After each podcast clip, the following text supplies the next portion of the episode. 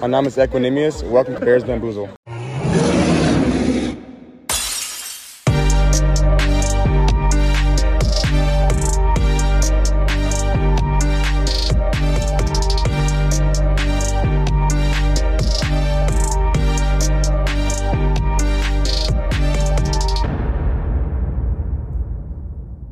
Bear Down und herzlich willkommen zu Bears Bambusel, eurem Chicago Bears Podcast. Mein Name ist Marc und ich bin der Host dieser Show und heute freue ich mich riesig, für diese Folge absolute Bears-Expertise eingeladen zu haben und zwar die Jungs vom German Bears Cave e.V. Fanclub und dem Into the Bears Cave Podcast. Arne und Matze, herzlich willkommen. Schön, dass ihr Zeit gefunden habt. Alles gut bei euch soweit? Ja, Bad Down, mein lieber Marc. Schön, dass du uns eingeladen hast. Freue mich sehr, dass es geklappt hat auch. Mir geht's gut soweit. Ich meine, das Wetter könnte besser sein und es war eine wilde Woche, aber ansonsten eigentlich gut. Ja, servus Marc, auch von mir. Ähm, vielen Dank für die Einladung. Ähm, ist immer, also ist, ich freue mich immer wieder dann mit dir was zu machen und hoffe hoff auch in Zukunft mehr. Äh, ich auch nicht, weiß nicht, was du mit dem Wetter hast. Also bei uns in Bayern ist es wunderschön. ähm, genau. Passend dazu, passend dazu haben wir auch ein wunderschönes Thema mitgebracht und ich freue mich auf jeden Fall mit euch zu diskutieren. Ja, sehr cool. Ich war jetzt schon mal bei euch, deshalb freut es mich umso mehr, dass ihr es äh, zu mir geschafft habt. Und von vornherein direkt als allererstes, auch für die Leute da draußen, egal ob man mich hört, euch hört, uns beide hört, ähm, das ist keine Konkurrenzveranstaltung. Wir wollen natürlich gucken, dass wir irgendwie für euch da draußen so viel und so guten Bears-Content wie möglich irgendwie rausbringen und werden da in Zukunft, hatten wir schon mal besprochen, hier und da auf jeden Fall was zusammen machen, äh, dass man sich da ergänzt und ähm, ja, genau, deshalb hört gerne auch bei den Jungs rein, die machen gute Arbeit und vielleicht fängst du, Arne, mal an und erzählst so ein bisschen was über den Fanclub, über die German Bears Cave e.V. Ja, sehr gerne. Und zwar also wir haben uns gegründet im äh, März letzten Jahres und ist eigentlich daraus entstanden, dass wir uns ein paar Leute ähm, auch in der, der Facebook-Gruppe sich gedacht haben, ganz ehrlich, irgendwie, es muss doch mal einen, deutschen Fanclub geben. Das ist ja auch so eine, so eine deutsche Vereinskultur, da doch ein bisschen was anderes. Die, wir haben mehrfach bei den Bears angefragt, die hatten da kein Interesse dran. Und ähm, haben uns gedacht, gut, dann machen wir es halt einfach auf eigene Faust.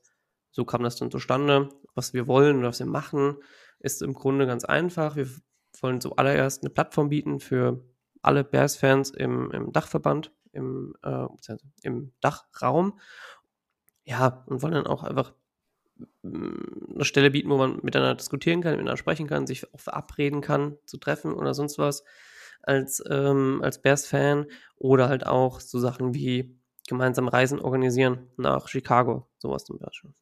Ja, coole Sache. Matze, wie ist es dann dazu gekommen, dass ihr gesagt habt, ihr macht auch einen Podcast?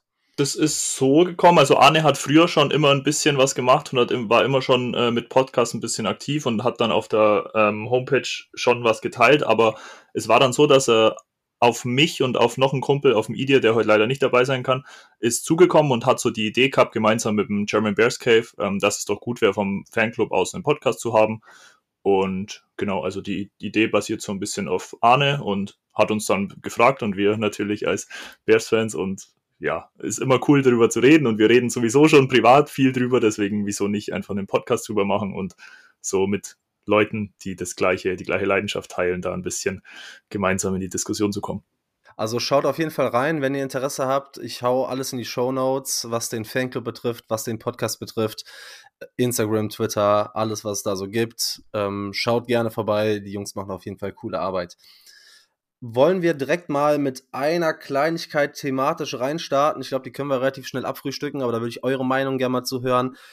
Jetzt war ja, hat ja, haben ja viele mitbekommen, die ganze Geschichte um Jonathan Taylor und Jim Irsay, Running Back, Coles und Owner, dass da hin und her diskutiert wurde, dass da ähm, ja viel böses Blut geflossen ist irgendwie in, äh, hinsichtlich der Verlängerung des Vertrags und und und. Und dann auch laut NFL ging es irgendwie in die Richtung, dass die Bears wohl zu den Top 5 prognostizierten Teams oder äh, Landing-Spots für Jonathan Taylor wären. Wie ist denn eure Einschätzung dazu? Ist das überhaupt auch nur ansatzweise für euch eine Idee oder eine, eine ja, ein Trade, der aus Bears Sicht zustande kommen kann? Nee.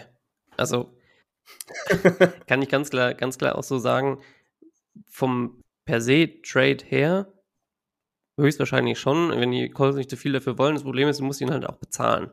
Und das ganze Dilemma ist ja dadurch entstanden, dass, entstanden, dass die Running Backs dieses, diese Offseason mittlerweile gemerkt haben, dass die nicht so angesagt sind auf dem Markt, was, ähm, was Geld angeht. Auch Verträge sehen sie um sich herum immer weiter wachsen, aber so wirklich Running Back-Verträge nicht so.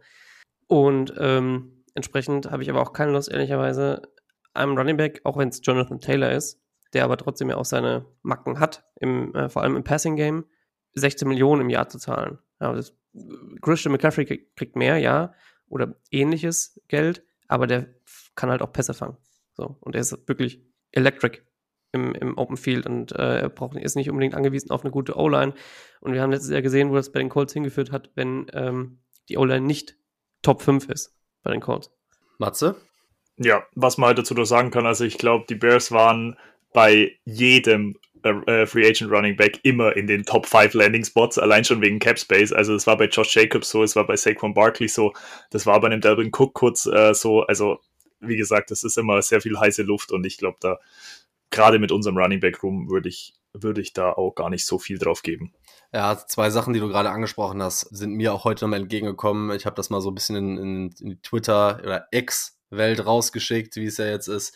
Und da kam auch, ja, wahrscheinlich nur aufgrund der Cap-Situation, weil ich bin nicht unzufrieden mit unserem Running Back äh, Room. Wir haben zwei, einen richtig guten Veteran, den wir dieses Jahr dazugeholt haben, mit Khalil Herbert, einen der produktivsten Rusher aus letztem Jahr und mit Roshan Johnson, absolut vielversprechenden Rookie, alle auf super günstigen Verträgen und nach all dem, was Ryan Poles jetzt irgendwie in der Offseason gemacht hat, der weiß ganz genau, wo der Kader steht. Und das Team, der Roster, ist einfach noch nicht so weit, um zu competen. Wenn du One-Play-Away bist von einem Super Bowl, ja, dann macht so ein Trade vielleicht Sinn, wie die 49ers mit McCaffrey, den du angesprochen hast, Arne. Aber ein Running Back macht die Bears jetzt nicht zum Super Bowl-Competitor. Dementsprechend ja, ich bin da auch. Also, das ist viel, viel Rauch um, um nichts meiner Ansicht. Ja, aber den ne? 49ers hat es ja auch nicht gereicht, ne? Also, den hat Christian McCaffrey auch nicht ja. viel gebracht. Ich meine, gut, der hat das meiste vom Geld jetzt runter vom Vertrag. Das mal, und auch vieles in Carolina gelassen. Nur, äh, also, bitte. Selbst wenn wir im One-Play-Away wären, der, der Jonathan wird wahrscheinlich länger als ein Jahr haben wollen für äh, um die 16 Millionen im Jahr, würde ich schätzen. Ähm, nee, sorry. Saquon hat sich gerade so elf erkämpft. Ja. ja, es ist genau das, ne, dass du unabhängig davon, ob du ein Spieler away bist oder nicht, ja, erstmal gibst du das Kapital ab und zweitens, wie du gesagt hast, musst du ihn bezahlen und diese Debatte, ich kann mir, ich glaube, dass Ryan Post schlau genug ist, auch äh, mit dieser ganzen Debatte Don't Pay Running Backs, man sieht es, ist es Khalil Herbert, fünfte Runde, Roshan Johnson, vierte Runde. Ähm, du musst da kein hohes Draft Capital abgeben und erst recht nicht die Spieler bezahlen, nur weil du Cap hast und ne, weil du sagtest, Arne, wir wurden zu vielen Running Backs gelingt. Ich glaube, dass die, dass die öffentliche Wahrnehmung unseres Running Back Rooms deutlich schlechter ist, als sie eigentlich ist, meiner Meinung nach. Und wenn du das ganze Cap investierst, sind wir uns ja auch, glaube ich, einig, dass man das in andere Positionsgruppen stecken würde. Und das halt direkt als Überleitung zu nehmen, wollen wir mal ganz kurz gucken, ähm, was so bisher im Camp so abgegangen ist. Habt ihr so Schlagzeilen to watch oder, oder Themen to watch irgendwie mitgebracht, wo ihr sagt, okay, das war extrem auffällig, das macht mir Sorgen oder das hypt mich? Um, ähm, also Sorgen per se vielleicht nicht, aber was man immer so wieder aufschnappt, jetzt auch vor allem um, ähm, jetzt seit ein paar Tagen, dass die O-Line doch ein bisschen struggelt und ähm, dass sich vor allem die Interior so leicht verletzt hat, also Jenkins und Davis. Ähm, ich hoffe, dass es nichts Schlimmeres ist, weil wenn, pff, dann sieht es düster aus. Und äh, aber ansonsten, ja, dass man hier und da einfach schlechte Tage hat und so, das macht mir jetzt noch nicht Sorgen. Erst wenn's da, wenn das gegen, gegen andere NFL-Teams aussieht, dann habe ich da doch eher, eher, eher Sorgen. Ja, bleiben wir, bleiben wir direkt mal kurz in der Offensive Line. Du hast es angesprochen, ne? Jetzt direkt um die zwei Spieler down.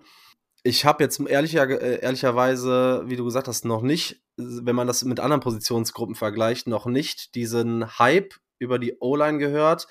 Man hat so ein bisschen gehört, dass Wright ein Mauler ist, dass der sich gut macht, der bekommt Props von den Mitspielern. Aber äh, man bekommt das ja mit, wenn eine Positionsgruppe nicht gehypt wird, ist das ja schon fast ein Grund, sich Sorge zu machen, weil ja alles überbewertet und übertrieben positiv gesehen wird. Und wenn man dann nichts hört, ja, ist das deiner Meinung nach, Matze, schon ein Grund, um sich ein bisschen Sorgen zu machen, unabhängig davon, äh, dass da jetzt zwei Spieler hoffentlich mit so ein paar Minor-Injuries down gegangen sind? Ich glaube tatsächlich, dass man das Ganze nicht überbewerten sollte und dass man da jetzt nicht direkt irgendwie in Sorge verfallen muss. Was ich mir halt immer denke, ich glaube, so Skill Positions werden halt einfach viel lieber gehypt und wir sind einfach viel mehr so im, im Rampenlicht und im Scheinwerferlicht. Deswegen, es kommt sehr viel zu den Receivern, es kommt sehr viel zu den Cornerbacks und ich glaube, das mit der O-Line natürlich, dass jetzt zwei injured sind oder meine Injuries haben, ist natürlich nicht gut und aber ich glaube, man soll es nicht überbewerten. Es ist eine neue Gruppe. Wir haben talentierte Jungs da drin und vor allem Daniel Wright ähm, gibt mir echt richtig viel Hoffnung und wie gesagt, ich würde es nicht überbewerten. Ja, vor allem hat man auch noch nicht so viel Material, weil die Pets ja erst ein paar Tage drauf sind und die Trenches kann man meiner Einschätzung nach im Camp halt auch einfach null bewerten, ähm, ob da jetzt Pressure generiert wird oder nicht, ob da die O-Line stabil ist oder nicht. Das, ja, ohne Pets zählt das für mich eigentlich kaum im Camp, ne? Ja, auch äh, so das zum Beispiel wie auch verschiedene andere, wenn hier und da mal eine Interception geworfen wird oder sowas, ne? ich habe es heute erst, heute erst gelesen, die haben keine wirklichen, also die Gameplan ja nicht für die Defense, sondern die haben einfach ein festen Set, festes Set an Plays, dass die durchspielen, egal was passiert, und dann passiert halt das eine oder andere. Ja, das, wie gesagt, würde ich jetzt auch nicht überbewerten. Definitiv. Ähm, Mats, hast du ein Thema mitgebracht, wo du ein spezielles Auge drauf geworfen hast, äh, was für dich extrem auffällig war? Ja, ich habe tatsächlich, also als ich jetzt so ein bisschen die News gelesen habe und immer so ein bisschen auf Twitter oder auf X unterwegs war, ich muss sagen, es kam viel zu Terrell Smith. Also unser äh, Fifth-Round-Rookie soll sich sehr gut machen als Cornerback und auf Cornerback und soll echt gute Plays haben und schön in Coverage sein. Also das gibt mir auf jeden Fall Hoffnung, weil auf Cornerback ist definitiv Hilfe notwendig und wenn jetzt unser Fifth Round Rookie da so guten Progress macht, natürlich auch wieder nicht überbewerten, ist Training Camp, aber es gibt auf jeden Fall Hoffnung. Oder was meinst du, Marc? Ja, definitiv. Das hatte ich mir auch äh, rausgeschrieben. Ich habe mir so die DBs in, in Gänze mal angeguckt und zwar dass, wie du gesagt hast, Terrell Smith upsteppt, dass der so ein bisschen auf dem zweiten Outside Corner mit Tyreek Stevenson so ein bisschen competet, dass der sich für einen Fifth Round Rookie sehr gut macht, dass sogar teilweise schon gesagt wurde, boah, kann der in Richtung Starter gehen? Stevenson ähnlich guten Job gemacht, sehr physisch, gut in Coverage, gute Plays gemacht und so ein bisschen die beiden ja, Camp-MVPs so ein bisschen auf der defensiven Seite des äh, Balles. Kyler Gordon äh, mit seinen Spidey-Senses soll ja richtig, richtig gut liefern im Slot. Und Brisker, ja, wird vocal, geht in Richtung Leader mit Eddie Jackson. Also, ich habe bisher auch, klar, da kommen wir vielleicht gleich auch noch drauf zu sprechen. Klar verlieren die auch mal Plays, aber die sehen grundsätzlich in Coverage gut aus. Die sehen athletisch aus. Gerade bei Gordon und Brisker hat man gesehen, das Playbook und das Scheme ist jetzt drin im zweiten Jahr. Das Spiel wird langsamer. Ich bin da sehr, sehr hyped, vor allem, weil wir letztes Jahr ja ganz andere, ganz andere Starting-Defense äh, teilweise gesehen haben, vor allem auf äh, dem Cornerback 2-Spot, ne? Ich will, will Dor nicht mehr sehen als Starter. Also, meine, du hättest es ja. wahrscheinlich schon, glaube ich, schon mal gesagt, aber ich will, also ich, pff, nee. Ja, witzig. Ich habe nämlich äh, tatsächlich fast äh, das Gleiche gesagt. Ich habe nämlich heute noch gehört in einem anderen Podcast, dass ja, weil sich der eine oder andere, äh, die eine oder andere Edition oder der letztjährige undrafted Rookie oder Free Agent teilweise schon an Kendall Wildor vielleicht vorbeischiebt, dass der um Roster-Spot zittern muss ich meine, für den Pick, den wir damals in ihn investiert haben und die Entwicklung, die er gemacht hat, ist okay, aber du willst ihn nicht als Starter, du willst ihn als Corner 4, 5 vielleicht im Roster haben. Dann hast du einen so Special Teams am besten. Genau, genau. Dann hast du einen soliden äh, Room und ich glaube, langsam, wenn man das so, so wie ich das beobachtet habe, klar, unser Safety Duo ist legit, das, das steht. Alles, was dahinter ist, macht mir halt Sorgen. Aber auf, auf Corner finde ich es ganz, äh, ganz nice, dass du da mit äh, Jalen Johnson, den klaren Nummer 1 Corner, denke ich, bei uns nächstes Jahr hast. Gordon Slot wahrscheinlich inne hat. Und ja, stand jetzt Stevenson und Smith sich so ein bisschen um den Outside Corner 2 battlen, ne? ja, dann wäre ich ziemlich zufrieden. Also pff, Smith ist halt auch einfach ein, glaube Riese, ist ein Monster von einem Menschen, Ja. unglaublich lange Arme. Also wenn er das schafft einzusetzen, dann bin ich richtig hyped auf Corner. Das ist auch schon eine schöne, schöne Position, äh, also eine Liebesposition von mir, muss ich sagen. Also wie Wide Receiver auch. Äh, genau das Tobaga, genau dasselbe ist Tobaga da. Ist, ich lieb's. ich denke, wir werden den nächsten Step von Briscoe und Gordon sehen. Gordon hat von mir in der Offseason, kriegt er jetzt so ein bisschen mehr Liebe, so alleine äh, mit dem Nickname, mit dem äh, Spider-Man-Visier. ja, und der scheint ja echt Plays zu machen. Und ähm, ja, ich glaube, die Defensive Backs können echt äh, legit sein. Ich glaube, da können wir viel erwarten. Und man muss halt auch sagen, das ist einfach, bis auf Eddie Jackson sind alle unter 25, ne? Das ist halt auch nochmal brutal jung. Ähm, genau, ich habe, also mich hat es ein bisschen gewundert gerade, dass ihr so ein bisschen auf diese Underdog-Themen, vor allem äh, Arne, du direkt gegangen bist. Ich glaube, das Thema, was ist nett, dass ihr mir, äh, mir das lasst, was das ganze Camp ja irgendwie überschattet, ist die Justin Fields DJ Moore Connection. Habt ihr das, also wir wissen alle, es ist ein bisschen, es ist Camp-Hype, es ist auch vielleicht ein bisschen zu viel, aber ey, nehmen wir das mit, ich feiere das. Habt ihr mit so einer krassen Reaktion und so einer schnellen Connection und Chemistry gerechnet zwischen den beiden? Nicht direkt so zu anfangen. Also man, klar, es gibt immer so auch den, den Hype von am Anfang, wenn die kommen und reinkommen und sagen, ja, und ja, und haben direkt mit dem irgendwie sowas, bla bla. Aber man hat es ja direkt gehört, ja, die sind zusammen nach Fort Lauderdale gefahren, mit anderen auch. Ähm, man hat es im, kann man, kann ich übrigens sehr empfehlen, im Podcast ähm, auf, auf dem Bears Channel direkt, ich glaube Bears etc. heißt der, ähm, wo die ein Interview mit ihm haben, aber meinte, ganz ehrlich, ich bin reingekommen, hab mir gedacht, ich werde, er und Justin, Justin und ich werden direkt beste Freunde so. Und ähm, die Connection wird noch besser, wird vielleicht ein bisschen weird, aber good weird, nach dem Motto. Und also, wie kann man denn da anders als hyped sein? Und man sieht es auch auf dem Feld. Man sieht man sieht's auch, auch wenn es natürlich Camp-Videos sind und man sieht es. Ja, definitiv. Also, und ich finde vor allem auch die, die Chemistry neben dem Platz. Also, man merkt einfach, die Jungs, die verstehen sich, die verstehen sich nicht nur auf dem Platz, was für mich trotzdem auch wichtig ist. So, man muss nicht Best Buddies sein, aber ähm, man muss sich ja doch irgendwie verstehen. Also, es gehört halt zur Chemistry dazu. Ähm, und natürlich die Plays. Äh, ich meine, Marc, wie du sagst, ist das überschattet alles im, im Training Camp. Das ist die Connection, über die jeden Tag so oft gesprochen wird und so viele Videos es gibt und das ist einfach, es ist einfach geil. Es macht Bock. Wir können, glaube uns endlich mal wieder auf eine richtig geile QB1, Wide Receiver One äh, Connection einstellen, beziehungsweise die Hoffnung darauf haben. Ja, wenn du überlegst, ne, wann hatten wir das letzte Mal? Wir hatten ein, anderthalb gute Jahre von, richtig gute Jahre von A-Rob und davor waren es ja einfach Elshon Jeffrey und Brandon Marshall. So lange ist es einfach schon her, das waren noch die Jay Cutler-Zeiten. Also es ist verdammt lange her, dass wir wirklich diesen True Wide Receiver One hatten. Ich hatte letzte Woche Tim Rausch vom Football Rausch Podcast hier und der hat auch ein paar Worte zu DJ Moore verloren und der hat auch nur in den höchsten Tönen als und er ist Panthers Fan Experte auch für ne er arbeitet ja voran. Äh, hat da auch ein bisschen ein bisschen Plan von gesagt das ist eine True Number One.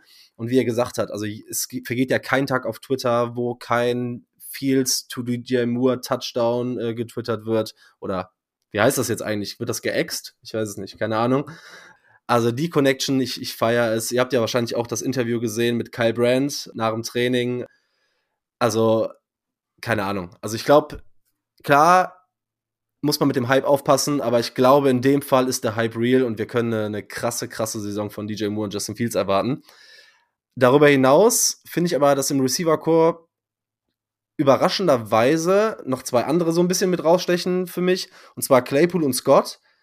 Ähm, auch viel, viel Gutes gehört. Äh, wie habt ihr das bei den beiden Spielern so wahrgenommen?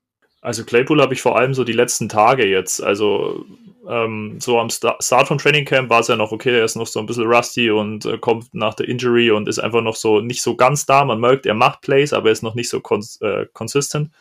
Aber gerade jetzt so die letzten Tage äh, hört man viel Gutes über Claypool. Also er weiß seinen Körper einzusetzen, er macht dominant Catches. Also, wenn die Entwicklung so weitergeht, bin ich dann natürlich sehr happy. Und klar, über Tyler Scott haben wir in unserer Folge auch schon geredet. Das ist einfach, ich glaube, das kann eine richtig coole Waffe werden. Speedster, schön shifty und ich glaube, mit dem kann man gute Plays machen. Ja, definitiv. Vor allem Scott, bei dem man ähm, dieses Video jetzt aus, den, aus dem letzten Training gesehen habe, wo er aber eine, äh, die 20-Yard-Bomb gefangen hat von Fields gegen den Wind, ähm, wo man hat, er musste ein bisschen, musste ein bisschen adjusten in der Route. Und aber die Separation, allein die er direkt vom Anfang hatte, die, die, äh, den Release am Anfang, also da bin ich schon ein bisschen, ist schon ein bisschen Mund offen stehen, Mund, Mund offen stehen geblieben. Und äh, Claypool, habe ich das gesehen bisher, was ich sehen wollte, bei dem, was man sehen könnte, dass er seinen Körper mehr einsetzt gegen den Corner. Dass er dann einfach seine, seine Masse nutzt, seine Größe nutzt, um einfach dann auch gegen den Corner zu pressen und dann auch da das Duell zu gewinnen, ja, über den Kopf. Ja, es, es war halt viel, ne? Gerade so die ersten Tage, wie wir gesagt haben, da hat man nur über DJ Moore gelesen. Und ja. dann äh, immer so ein bisschen Highlight-Plays von Scott, der dann auch im Return-Game äh, im, im, Camp eingesetzt wurde. Willis Jones scheint auch verbessert zu sein, macht einen besseren Job. Die beiden betteln da so ein bisschen um die, um die Returner-Rolle aktuell. Bei, bei Claypool und Fields finde ich es sehr auffällig, dass Justin Fields dieses Jahr vielleicht an, einem, an einer oder in einer Situation ist, dass er sich auf die Stärken seiner Receiver einlässt. Das heißt, er gibt Claypool diese Contested Catches, diese Buddy Catches, diese Pässe in die zweite, dritte Etage. Ja. Ja, und also mit, der, mit dem Hype um Claypool hätte ich jetzt nicht gerechnet. Ich bin bei so Spielern immer vorsichtig, gerade wenn man das, also ich muss, habe eher mal gesagt, so man muss seine äh, Leistung aus der letzten Saison ein bisschen in Kontext setzen. Aber ob da jetzt noch viel kam, wusste ich nicht. Jetzt bin ich erstmal wieder ein bisschen, bisschen besser gestimmt. Ja, und Scott, ja, mit dem Speed, klar, muss man gucken, ist ein Rookie, aber als vierten Receiver für so, für so Deep Routes, wie du gesagt hast, Matze, ne, auch mit der Separation, das macht äh, Lust auf mehr. Habt ihr sonst irgendwas über die Rookies noch was, was ihr noch mit reinbringen könnt? Nee, über, über, die Rookies nicht. Nur, äh, also ich habe noch ein anderes Thema aus dem Camp. Bitte. Das mich jetzt heute und gestern, ähm, gestern Abend beschäftigt hat. Mark Potash, ich weiß nicht, ob du ihn kennst, äh, ist, ein, ist ein berühmter, das heißt berühmter, aber ein berüchtigter Journalist aus Chicago. Der macht auch seit Ewigkeiten, ich glaube, seit beinahe jetzt 30 Jahren, macht er jetzt Coverage auch ähm, in, in Chicago. Und er ist für seine, berühmten, seine geilen Fragen bekannt. Also im negativen Sinne geil. Und äh, kam jetzt äh, kam jetzt raus, kam jetzt die, die Frage an Justin, ja, ähm, ja die, die Defense hat ja einen guten Tag gehabt. Offense war doch scheiße. So, was bedeutet das denn für die, für die Offense? Dann hat Justin eine Antwort gegeben und er so, ja, aber was bedeutet das denn für die Offense? Die Defense hat einen guten Tag gehabt. Offense war doch scheiße. Und dann, der macht das die ganze Zeit so. Dann kriegst du richtig Aggression, wenn ihr, wenn ihr das anhörst. Und ähm, will ich nur mal sagen, ja, für alle, die das gehört haben, das ist Training Camp. Es passiert. Wir haben das vorher gesagt, die haben kein, die haben keinen Gameplan für die Defense. Die haben Plays, die die durchspielen, die, die sie dann auch durchziehen. Scheißegal, was die Defense macht. Und äh, insofern muss man das jetzt in dieser Woche einfach nicht über, müssen jetzt nicht überbewerten. Ja, wir können das im, im 12. August das erste Mal sehen gegen ein anderes Team, wo man dann Gameplan, ein bisschen Gameplant, das ist Preseason, also immer noch nicht richtig. Aber ey, also so, so solche Journalistenarbeit, ich weiß nicht, ne? Ja, ich habe dazu habe ich ähm, einen vergleichbaren vernünftigen Take gelesen. Da hieß es so: Offense hatte einen guten Tag, Defense dabei einen schlechten. Am nächsten Tag hatte die Defense einen guten Tag und die Offense einen schlechten. Das heißt, und so immer im Wechsel ging das weiter jetzt so die letzten drei vier Tage. Das bedeutet ja nur, die eine Seite des Balles hat einen guten Tag, die andere Seite adjusted am nächsten Tag und liefert dann adjustet wieder die andere Seite so. Das ist ja eigentlich kein schlechtes Ze äh, Zeichen. Und wenn wir jetzt nur Positives von der Offense hören würden, dann müssten wir uns, glaube ich, noch mehr Sorgen über die Defense machen. Man muss es ja immer von beiden Seiten des Balls sehen. Deshalb, ja, keine Ahnung. Na, ich wollte ich wollt nur noch ja. kurz als letzten Take dazu sagen, was man halt auch bei so Journalisten halt auch sagen muss. Also, die leben ja vom Hype und von dem Traffic und natürlich wird dann da mal so, also, keine Ahnung, gerade so einer, das ist ja ganz klar, dass, also er will dann sowas ja auch rauskitzeln, deswegen darf man auch, glaube ich, nicht, äh, ja, äh, wieder nicht überbewerten. Ne? Aber ja. Aber ich glaube, also ich glaube, wir haben grundsätzlich so ein paar gute, gute Punkte aus dem Camp zusammengefasst. Gucken, man kann, glaube ich, gut sagen oder ja, sehen, wo wir jetzt stehen. Kommen wir zum eigentlichen Thema heute. Und mir hat das Riesenspaß gemacht. Ich glaube, ich habe lange nicht mehr so viel Zeitaufwand und Effort irgendwie in eine Folge gesteckt. Richtig, richtig cool. Bisschen schwierig, deshalb äh, mal gucken, wie wir da durchkommen. Und zwar für alle draußen, wir haben uns heute mal vorgenommen, wir haben Rankings über die Top 10 Bears-Spieler ever gemacht. Wir gehen gleich von 10 auf 1 runter. Arne und Matze haben ein Konsensus-Ranking und ich habe ein Ranking. Wir werden das so machen, dass wir bei 10 anfangen und auf 1 hochgehen und wir sprechen über den Spieler. Wenn jemand den höher hat, sprechen wir dann halt später über den. Es werden diverse Spieler da rausfallen und ich hatte richtig, richtig Bauchschmerzen bei bestimmt sechs, sieben Spielern, die nicht mit in die Top 10 zu nehmen, weil das, weil das entweder so ein Crush von mir war oder man hat da irgendwelche Plays oder Highlight-Tapes von im Kopf oder irgendwelche, ja, irgendwelche ja, irgendwas Besonderes aus der Vergangenheit. Den Namen verbindet man mit irgendwas. Deshalb, ich bin sehr gespannt, wie es aussieht. Äh, wir werden vielleicht danach noch über zwei, drei Honorable Mentions reden, weil ich glaube, da kommt man nicht drum rum, hier vielleicht dann darüber hinaus noch den einen oder anderen zu erwähnen. Aber ich würde erstmal sagen, haut ihr mal raus, fangt ihr mal an mit eurer Nummer 10 der Best Bears of All Time. Ja, es, wie du sagst, es war so schwer. Es war wirklich schwer. Wir haben auch untereinander diskutiert, so hier, es ist vor allem schwierig, auch neuere Spieler damit reinzubringen, weil es gibt auch Spieler, die es in der Theorie verdient, vielleicht verdient hätten, die man aber dann sagen kann, also im Gegensatz zu dem, naja, ah, fangen wir aber trotzdem mal mit unserer 10 an, weil ähm, da mussten wir einfach, da mussten wir einfach einen, einen modernen Spieler nehmen, der, der, und dem man gar nicht drum rumkommt. Das ist für uns ähm, Devin Hester gewesen. Definitiv. Ähm, leider noch nicht in der Hall of Fame und ähm, sie wollten ihn noch nicht reinlassen, aber als bester Return Man of all time hat es definitiv verdient. Und ich meine, also wer den Rekord, Rekord hält für den längsten Touchdown-Return in einem, in einem äh, Super Bowl als Beginn-Touchdown, der hat es einfach verdient, in die Hall of Fame zu kommen, meiner Meinung nach. Ja, ich muss direkt mal sagen, wir haben vorher über nichts gesprochen. Ne? Wir haben das Thema rausgegeben und gesagt, okay, jeder macht seine Top 10. Finde ich deshalb ultra witzig, weil ich dachte, als du angefangen hast, ja, was moderneres, da dachte ich, ja, okay, vielleicht die letzten drei, vier, fünf, sechs Jahre und ich habe schon gedacht, ja, wer könnte es sein? Denn meine Nummer 10 ist Devin DeVoris Hester. Ah, jawohl, sehr ja, gut. Ist ja nicht so, dass es nicht ein paar Spieler gab. Alles, was du gesagt hast, vollkommen richtig. Ne? Äh, erster Spieler, Eröffnungskick zum Touchdown getragen in einem, in einem Super Bowl. Ähm, wurde 2006 an 57 von den äh, Bears gedraftet, war dann bis 2013 da. Ja, und alleine, wenn man sich mal so die Statistiken in Summe anguckt, ne, 7333 Kick, Return, äh, Kick Return Yards, 3995 Punt Return Yards, 20 Return Touchdowns. Der Rekord, den er damit äh, gehalten hat, wurde ja, glaube ich, von Cordell Patterson eingestellt. Ja ähm, viermal Pro Bowl, zweimal First Team All Pro, 2000 und 2010 im NFL All Decade Team. Ja, und genau wie du gesagt hast, ein Snub, was die Hall of Fame angeht. Eine Schande, dass er nicht äh, ein First Ballot Hall of Famer geworden ist, weil der Mann, und das ist ja, glaube ich, so das, das Ding, warum du, oder der Grund, warum du einer der größten aller Zeiten bist, du veränderst einfach das Spiel, ne? Wegen ja. dir verändert sich das Spiel, Matze. Ja, auf jeden Fall. Das, also haben wir, wir haben, wie, wie der Arne schon meinte, wir haben auch lange überlegt und wir sind dann beide zum Entschluss gekommen, dass wir an Hester nicht vorbeikommen, weil es einfach, es war so was Besonderes. Die, die Highlight-Tapes, ich habe erst gestern wieder den, den Kick-Off-Return äh, gesehen im Super Bowl. Das ist einfach, es ist einfach krass und es ist so schwer, eine Top 10 zu machen, aber ich finde, ein Hester muss vor allem für uns neuere Fans, ja. also in Anführungszeichen, muss da irgendwie rein, weil es einfach, einfach ein geiles Ja, Spiel. ich finde, es hat auch absolut verdient, mit reinzukommen. Denn wenn du so, wenn, wenn man sich so anguckt, was früher gesagt wurde, ne, die ganzen Zitate um ihn rum, so jedes Mal, wenn er den Ball irgendwie in der Hand hatte, lag ein Score in der Luft. Und dann so ein, zwei Plays äh, für euch da draußen, die euch auf jeden Fall neben dem äh, Super Bowl Kick Opener Drive Touchdown äh, angucken müsst, ist äh, unter anderem der 83 Yard Punt Return Touchdown gegen die Cardinals aus 2006.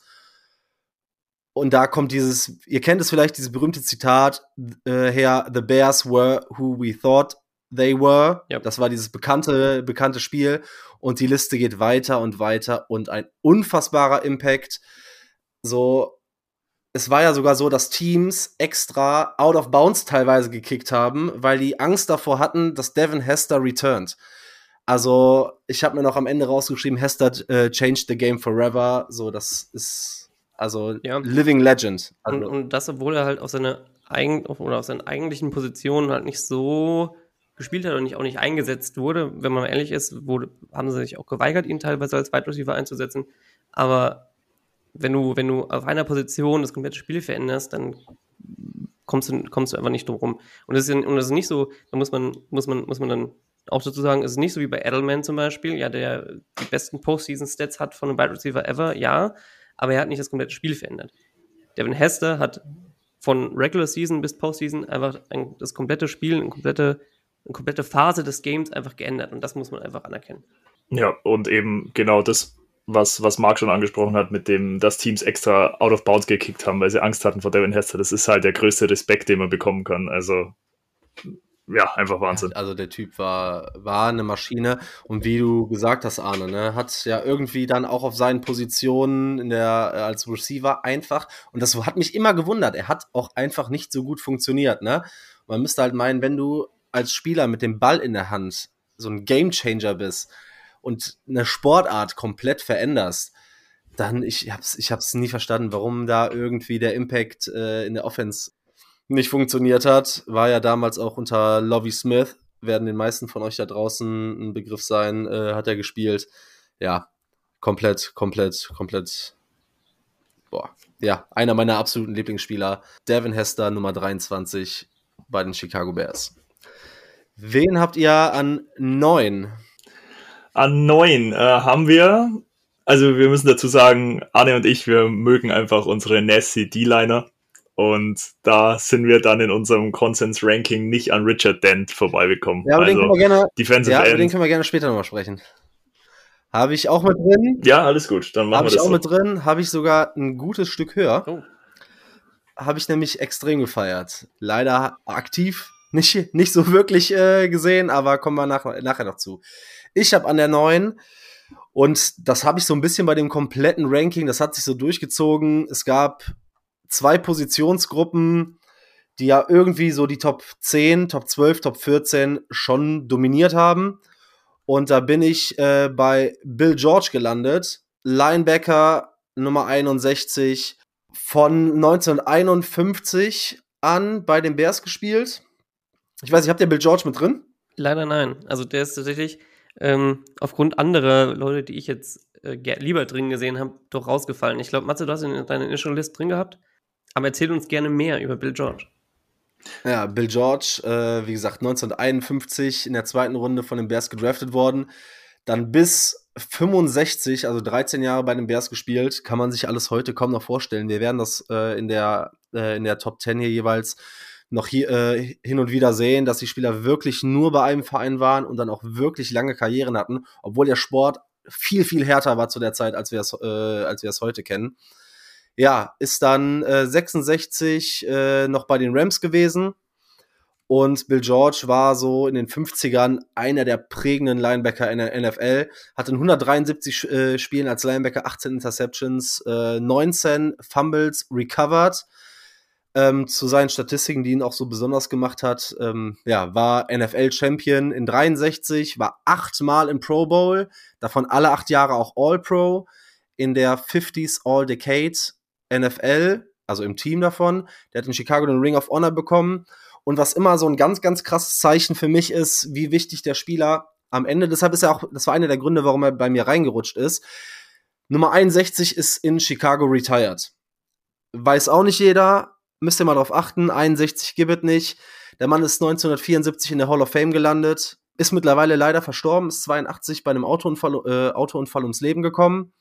Er hat mehrere Stipendien damals abgelehnt und mit Football hat man in den 50ern noch nicht so Unmengen an Geld verdient und wurde dann von George Hallis gedraftet damals, war dann auch über Jahre Captain bei den Bears, hat erst D-Line gespielt und ist dann aber wegen seiner guten Coverage Skills, was ja auch in den 50er Jahren noch nicht so das Credo war, dass Linebacker auch äh, covern, ist dann von die D-Line auf Linebacker geswitcht. So viel zur Nummer 61 aus den 50ern, Bill George. Arne, wen habt ihr auf 8? Ja, wir gehen dann ähm, weiter in der D-Line. Ja, ein, ein, Kerl, der mir dann doch auch nochmal, auch in der Recherche auch äh, öfter aufgefallen ist, auch in sehr vielen, sehr vielen Listen auch immer weit oben, weit oben ge, ge, geratet wird. Ähm, die Rede ist von Doug, Doug Atkins. hast du ihn auch auf deiner Liste? Ja, äh, sehr gut. Äh, sehr gut, dass ihr den mit drin habt. Ich habe den nämlich auf 11. Aha. Deshalb sehr, sehr gut. Mir ist es richtig schwer gefallen, aber ich musste halt Devin Hester mit reinnehmen. Äh, Doug Atkins, D-Liner, Defensive Ends. Der hat wirklich, also bis auf die erste Saison, äh, in jeder Saison komplett jedes Spiel gespielt. Ja, also von 205 Games hat er 176 äh, 76 gespielt. Ja, also ähm, über eine sehr, sehr gute Quote, auch für, für die Zeit, wenn man, äh, wenn man das, wenn man bedenkt, wie gespielt wurde. Ist dann aber auch in einer Zeit, wo Sex nicht recorded wurden. Ja, das, äh, das muss man dazu sagen. Das heißt, da ist nicht so viel, so viel bekannt. Ähm, die ersten Aufzeichnungen, die sich finden lassen, sind aus den, sind ab Beginn der 60er, wo dann mit 9,5, 9, 10, 12 ähm, und zuletzt mit 38, dann aber nicht mehr bei den, da war nicht mehr bei den, ähm, bei den Bears, sondern auch nicht, auch nicht mehr in der NFL, meine ich. Äh, 12 und doch, New Orleans. Entschuldigung. Ich wusste nur New Orleans nicht ja. zu, zu, äh, zuzuordnen. In New Orleans dann noch gespielt hat mit 37, 38, 39 als Defensive End, ne? Und hat mit 38, in seiner 38er Saison 1968 noch 12,5 Sex gemacht und war ähm, äh, All-Pro, äh, All-Pro Alternate gewesen aus seiner Position ja, was soll man sagen, insgesamt fünf All-Pro, äh, sechs All-Pro-Nominees, davon ähm, einige als Alternate, aber trotzdem All-Pro-Nominees, hat acht Pro Bowls hinter sich, acht Pro Bowls mitgemacht und einfach aus der Geschichte wäre es einfach nicht wegzudenken. Ja, auch insbesondere ganz witzig, ähm, seine Beziehung zu, zu Josh Ellis. Ähm, Josh Ellis war ja doch nicht, doch kein Mann äh, ruhigen Gemutes, äh, Gemütes, wie man, wie man, wie man weiß vielleicht. Ähm, und Doug Atkins fand es immer ganz witzig, ihn ein bisschen zu reizen. So hat er dann ähm, einmal auch während einem, während einem Training äh, sich gedacht, oh ja, ich habe jetzt einfach mal Lust auf Musik, ich mache jetzt Musik an. Und äh, hat sich dann ziemlich, hat sich dann George Hill, mit, mit George Ellis ziemlich gefetzt ähm, darüber. Aber er hat es er lustig genommen, äh, George Ellis eher weniger. Ähm, er durfte trotzdem bleiben. Ja, und das, nur das dazu. Und ja, das ist George Atkins bei uns auf der 8. Ja ja, riesen, riesen Impact-Spieler äh, zu der Zeit, wie er sagt, ne, lässt sich äh, quasi nicht aus der Bears History wegdenken. Ich habe an 8 und mir ist es super schwer gefallen, ihn so, so weit unten zu ranken. Ich kann mir gut vorstellen, dass ihr ihn höher habt. Das ist so einer der neueren Zeit, in Anführungszeichen, mit vielleicht dem größten Impact. Und zwar Brian Urlacher. Der ist bei uns auf der 11. Habt ihr, Habt ihr nicht mit ja, drin? Was bei uns noch kommt. Okay, okay, okay, okay. Dann, ja, krass. Okay, Brian Urlacher, das war für mich einer der Spieler, warum ich Chicago Bears Fan geworden bin. Deshalb war, ist es mir schwer gefallen, ihn nur auf 8 zu ranken. Ähm, ich bin so um die 2010er Zeit damals Bears Fan geworden und da war Brian Urlacher immer noch so das scheinende Gesicht äh, der Franchise und das scheinende Gesicht in Chicago. Das war unglaublich. Der wurde in 2000 äh, an Nummer 9 gedraftet und war dann auch bis 2012 bei den Bears. Frühstücken wir kurz die Stats ab. Äh, 1779 Tackle, 41,5 Sacks, 22 Interceptions, 2000er Decade Team NFL. Ja, 2006, ne, mit dem Super Bowl Loss, NFC Champion, achtmal All-Pro, äh, ne, achtmal Pro Bowl, viermal All-Pro, ähm, Defensive Rookie of the Year, 2005 Defensive Player of the Year, Hall of Fame 2017 und in 2002 seine beste mit 153 Tackles. Also, das war eine Maschine, ne? Wer ihn nicht kennt, googelt das bitte. Glatzkopf, riesig. 1,93, 117 Kilo, hat irgendwie 27 Mal die 100 Kilo gebenchpressed, war dabei noch super schnell für einen Linebacker, hat dann in seiner Rookie-Saison, also er hat das erste Spiel nicht gespielt oder wurde dann runtergenommen, hat aber direkt den Rookie-Rekord an den meisten Tackles trotz Verletzungen äh, gesetzt, hatte in 2005 mehr als sechs Spiele in Folge, äh, Folge, wo er 10 plus Tackles hatte. Das war ein absoluter Leader. Und das krasseste eigentlich, was ich gar nicht wusste, ist, dass er in 182 Spielen nur zweimal nicht gestartet ist. Das sind die Third Most in Franchise History hinter mindestens einem, der, also wenn ihr, also den haben wir auf jeden Fall drin, so brauchen wir nicht drüber reden. Und der andere ist All in Cruz, vielleicht einer der besten O-Liner, den wir hatten. Und ja, absolute Legende in Chicago. Nummer 54, Brian Erlecker. Jetzt bin ich mal gespannt. Absolute Maschine. Ähm, Marc, vielen Dank äh, für die äh, gute Aufbereitung. Brian Erlicker ist natürlich ein Name. Also ich es war so einer der ersten Legenden quasi, mit denen man sich so befasst hat, als man äh, Chicago Bears Fan wurde, weil er einfach noch einer der jüngeren quasi Legends ist. Und es war für uns auch wahnsinnig schwer, ihn aus der Top 10 rauszuhaben. Deswegen, wir haben gedacht, okay, wir nehmen Hester mit rein als quasi einen der neueren ähm, Top 10 worthy Player und gehen dann so ein bisschen mehr in die Geschichte ein. Aber du hast natürlich absolut recht, also Brian Ehrlicher hat das natürlich absolut verdient und das ist eine unfassbare Maschine und der Titel Monsters of the Midway ähm, ist natürlich, also er trägt den mit vollem Stolz und es war einfach, also die Highlight-Tapes anzuschauen, ist einfach immer wieder wunderschön. Ja, also definitiv. Ist, bei mir war es halt so die Wahl, okay, Lance Briggs, Brian Urlacher, und ich, ich kann mich zwischen beiden einfach nicht, nicht entscheiden, weil die für die mhm. Ära fast gleich wichtig waren. Und ähm, mir dann gedacht habe, okay, komm, dann, dann, dann raus. Ja, aber Oelek ist definitiv ein Name, mit dem ich auch an die Bears so auch, auch geraten bin. Ja, ich hab, bin über die, über die Serie immer wieder Jim so ein bisschen rangekommen und die haben nur Oelleker Jerseys gehabt. Ja, also so ein Name, den man dann kannte. Ja. Ähm, definitiv auch immer nicht so drin war und deswegen ähm, verdient, definitiv verdient auch auf dem Platz. Sehr gut, sehr gut. Äh, das ist ja ganz cool, wenn man das nämlich in, in Kombination macht. Weil wenn ich das alleine gemacht hätte, dann wären jetzt schon wahrscheinlich wieder ein, zwei Spieler rausgefallen, äh, die man, die es auf jeden Fall verdient hätten. Wen habt ihr denn dann auf der 7? Ja, auf der 7 ähm, bleiben wir auf der Position. Also wir haben äh, Mike Singletary auf der 7.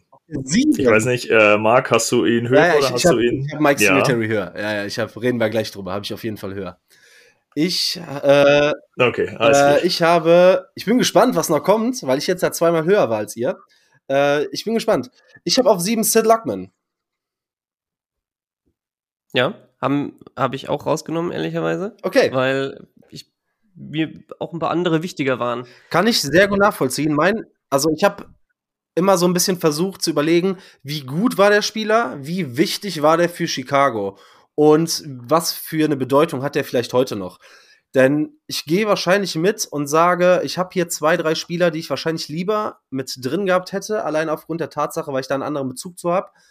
Aber Sid Luckman war wahrscheinlich der beste Quarterback und deshalb musste ich den mit reinnehmen, den die Chicago Bears jemals hatten. Und das ist richtig traurig an dieser Stelle, yep. Weil der von 1939 bis 1950 bei den Bears war. Das ein paar Tage her, nicht viel von gesehen. Der Name schwört immer so rum und ist ein Begriff. Ja, zu Sid Luckman an sich. Wurde an Nummer 2 gedraftet, Quarterback mit der Nummer 42. Und es war damals so, dass er schon vor dem Draft wurde mit Pittsburgh ein Deal eingefädelt, also, ein, also eine Art Trade war es damals, weil sich George Hallis definitiv die Rechte an Sid Luckman sichern wollte. Und genau, er hatte eine Touchdown-Interception-Ratio von 137 zu 132 für 14.600 Schlag mich tot Yards. Man muss das so ein bisschen in den Kontext setzen. Es war eine deutlich andere NFL als heute. Ähm, zu den Stats, da war MVP 43, war in den 40er Jahren im All-Decade-Team. Die 42 ist retired, wieder ein Spieler, wo die Nummer nicht mehr vergeben, äh, vergeben wird in Chicago, hat den Ring of Honor, vier Meisterschaften, drei Pro Bowls, neun All-Pros, Hall of Famer. Das sind halt alles Sachen, gerade auf dieser Position ist man in Chicago nicht so gesegnet gewesen mit Talent. Wenn man von einem Franchise-Quarterback der Vergangenheit reden kann, dann muss man wahrscheinlich Sid Luckman mit ins Spiel bringen. Und damals war es so, dass Sid Luckman eigentlich gar nicht nach seinem, oder im College danach gar nicht mehr Football spielen wollte George Hallis konnte ihn aber überzeugen, indem er ihm eine Zahlung von 5000 Dollar bei Vertragsunterzeichnung zugesagt hat. Ja, er war danach ein, ein reicher Mann. Unfassbar für die Zeit. Mehrfache Rekorde damals für die meisten Touchdown-Pässe etc. Hat unter George Hallis als Trainer gespielt. Sid Luckman, Quarterback, Chicago Bears, Nummer 42. Jetzt bin ich gespannt. Jetzt geht's langsam, jetzt wird's, glaube ich, wild. Jetzt wird's mich wundern, wenn einer von uns Spieler drin hat, die der andere jeweils nicht drin hat. Äh, sei mal gespannt. Nummer 6. Nummer 6, ja. Ähm, wir gehen ein bisschen zurück in die Zeit vor der NFL. Geboren am 13. Juni 1903 in Foxville, Pennsylvania. Ähm, okay. Ist der junge Harold Edward Grange. Ähm, als Sohn eines Holzfäller, als äh, Sohn eines Vorarbeiters eines Holzfällerlagers geboren worden Und nach, seiner, nach einer Zeit sind sie dann nach Wheaton, Illinois umgezogen. Er besuchte das äh, University of Illinois, hat da seine College-Karriere verbracht und war da auch schon bekannt unter seinem, ähm, seinem Spitz, seinem nachher bekannten Spitznamen, The äh, Galloping Ghost. Und genauso hat er auch gespielt. Er hat ähnlich wie, äh, wie vielleicht ein, ein anderer Spieler, der später noch kommt, er ist mehr übers Feld galoppiert, als, als dass er wirklich gerannt ist, sondern er, ist, er hat sich eher bewegt, ja, wie gleitend, ein bisschen ohne Anstrengung, ja, so wurde es oft beschrieben. Und in dieser Zeit, ja, also war ähm, kurz, ähm, war, war kurz ein Jahr lang erst bei den Bears, ist dann wieder ins College zurück, weil da waren einfach mehr Zuschauer und ähm, über seinen Manager sollte er dann quasi dann an den College-Einnahmen äh, profitiert werden. Also kann man die Zahlen sind um die 90.000 Zuschauer waren damals die, College, die das College Football ver ver verfolgt haben. Ist dann aber 1925 wieder zurück zu den, zu den Bears und hat dann da seine Karriere verbracht bis 1934, ähm, bis er 31 Jahre alt war. Und in dieser Zeit, man muss sich vorstellen, er war eine der Größen in, bei, den, bei den Bears. Also wenn, er, wenn sie irgendwo hin sind, ja, hatte man gesagt, okay, da ist George Hellis, Red Grange und die Bears. Ja, so, das hat er, hat er dargestellt. Er hat in Filmen mitgespielt, es gab Tonfiguren etc. etc. Er war quasi das, was, was heute die Stars sind äh, für die Bears. Und deswegen hat er es meiner Meinung nach einfach verdient, daran teilzunehmen. Stats kann man nicht so viel zusagen, da ähm, die erst angefangen äh, haben 1932 die äh, Rushing Stats mitzunehmen. Das waren eher schon gegen Ende seiner Karriere, aber man kann vielleicht sagen, er ist dreimal zum All-Pro gewählt, wo, gewählt worden, von 1930 bis 1932. Wie gesagt, auch wieder spät erst. Er ist natürlich Hall of Famer, er ist äh, College Hall of Famer, hat 96 Spiele gespielt, 63 davon als Starter, 32 Touchdowns in der Zeit, in der man es dann aufgenommen hat und ist im 1920er All-Decade-Team gewesen und hat zwei NFL-Meisterschaften mit den Bears gewonnen. Habe ich nicht mit drin? Bei uns war es so die, bei uns war es so die Wahl ehrlicherweise zwischen, zwischen Red Grange und Bronco Nagurski, der es aber auch knapp nicht geschafft hat. Äh, auch eine reine Empfehlung meinerseits, sich das, sich das anzuschauen. Zu dem, zu dem Spitznamen Galloping Ghost kam daher, dass er auf den Videoaufnahmen, ja, die damals eher äh, schwarz-weiß waren und man hat eher nicht so erkannt, wer es war, und hat versucht, irgendwann ra immer rauszukriegen, okay, wer, wer, ist, wer ist das, wer ist das, bis sich irgendeiner dann aus dieser Masse an Menschen raus, rausgedrückt hat und das war immer Red Grange. Und daher hat er, den, hat er diesen Spitznamen bekommen und deswegen von uns verdient auf den sechsten Platz. Ja, krass. Äh, Finde ich, find ich verrückt, dass er äh, bei euch über äh, Bronco Nagurski gelandet ist.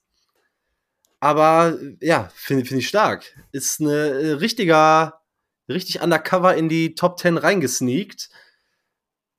Ja, habe ich mir gedacht, deswegen hau ich ihn einfach nochmal, wollte ich ihn einfach raushauen. Ja. Der ist auch nicht so bekannt bei, bei vielen richtig, deswegen. Richtig. Gerne, gerne, gerne. Genau, guckt euch an, Red Grange, Running Back, ja, aus den 20ern. 20er, 20er genau. 30er war dann Ja, Nagurski. genau, 30er Nagurski. Äh, ja, wie man schon hört, eine Running Back und Linebacker Franchise durch und durch. Das sagt man nicht nur aus Spaß. Ich habe an 6 ich bin mal von einer anderen, auf eine andere Position gegangen. Ich habe an 6 Mike Ditka. Den haben wir mit drin, den haben wir ein bisschen höher. Noch höher, perfekt. Reden ja. wir gleich drüber. Sehr nice. Dann gehen wir auf 5. Da habt ihr? Äh, ja, Moment, sorry. Äh, wir haben auf 5 Gail Sayers. Running Back. Ja, habe ich einen höher, habe hab ich einen höher, dann lass mich zu, lass uns kurz vorher, denn den hattet ihr, glaube ich, ihr habt eben über Richard Dent genau. gesprochen. Genau. Dann lass uns jetzt über Richard Dent sprechen. Ich habe Richard Dent an 5. Ja, sehr gern. Wir haben ihn an 9. Perfekt, dann fangt ihr mal an, ein bisschen was zu Richard Dent zu erzählen. Ja, Richard Dent, wie ich es vorhin schon äh, versucht habe einzuleiten, es ist einfach so nasty Defensive Lineman, einfach geil und immer, immer Highlight Potential. Er ist Two-Time Super Bowl Champ, 1985 natürlich mit den Bears und dann noch 1995 mit den Niners. Ist auch im Super Bowl, als die Bears gewonnen haben, äh, Super Bowl MVP geworden. Ähm, Vier-Time All-Pro, und er wurde, was ich, was ich eben krass finde für, für die Art und Weise, wie er die Franchise geprägt hat und wie er auf seiner Position dominiert hat, er ist, war ein Acht-Runden-Pick. Also achte Runde mhm. 1983 wurde er gedraftet und das finde ich einfach, also ist einfach krass und ein definitiv ein Ausrufezeichen mal wieder, dass auch auf einer D-Lineman-Position, äh, dass sowas da gut geht und dass man da eine Franchise dominieren kann. Er hat 124,5 ähm, Sacks, most ever by a Bear. Und ich glaube, das ist eine Statistik, die ihn auf jeden Fall ja schon nach oben hebt. Und ja, Marc, du darfst gerne noch ergänzen. Ja, klar, ey, wenn du so eine, so eine Statistik hast, ne, dazu irgendwie acht Interception, äh, Interceptions noch, das Krasse, wie du gesagt hast, ne, dieser acht Runden Pick hat mit den Bears, ähm, mit dem berühmten, mit den 85 Bears, mit dem vielleicht besten Footballteam aller Zeiten den Super Bowl gewonnen, mit Coach Ditka. Ja, was halt auch noch, also er hat so viele beeindruckende Stats aufgelegt, ein paar hast du schon erwähnt. Eine davon ist vielleicht noch, dass er in seinem zweiten Jahr direkt 17 Sacks aufgelegt hat und das einfach als Sophomore. Also Richard Dent, The Sackman, Nummer 95 Defensive Tackle, absolut verdient in den Top 10 der Chicago Bears. Dann hatte ich ja schon angeteasert, den hatte ich einen höher. Gail Sayers, Running Back, The Kansas Comet. Nummer 40 aus den 60ern und Anfang der 70er. Wollt ihr nochmal, Arne, erzähl uns ein bisschen was zu Gail Sayers. Ja, was ich sagen kann, ist, also GC ist einer meiner Lieblingsspieler. Immer schon. Von seiner Spielweise her, ja. Es ist ein bisschen, immer ein bisschen schwierig auszudrücken, wenn man es nicht selbst gesehen hat, aber wenn man sich selbst sich an, ich meine, selbst gesehen habe ich es nicht, ja, so alt bin ich jetzt nicht, aber wenn man sich nicht, wenn man sich nicht einfach mal angeschaut hat auf YouTube oder auch, kann ich sehr empfehlen, ähm, die NFL Film, NFL Live, äh, Football Live Serie mit, wo er zusammen mit Dick Butkus eine Folge hat. Er ist wirklich übers Feld galoppiert, ja, also war super schnell, ist gelaufen wie ein Reh so, so hat man ihn oft, oft auch beschrieben, ähm, mit super langen Beinen und einfach so schnell übers Feld. Solche, die Cuts siehst du, siehst du heute teilweise gar nicht mehr. Ähm, das kriegt heute teilweise gar keiner mehr hin, so, äh, so wie er die, wie, wie er Cuts hat setzen können. Deswegen bin ich definitiv für mich einer der Lieblingsspieler und gehört in die Top 5. Ganz klar. Ja, auf jeden Fall. Ähm, ich möchte da mit einem Zitat äh, reinstarten und zwar hat er gesagt, uh, Just give me 18 inches of daylight, that's all I need. Und das ist so das Zitat, was ihn direkt am besten beschreibt. Also er ist explosive, er, ist eine, er war eine Big Play Maschine. Es war einfach der Wahnsinn. Er war auch direkt äh, 1965 Rookie of the Year.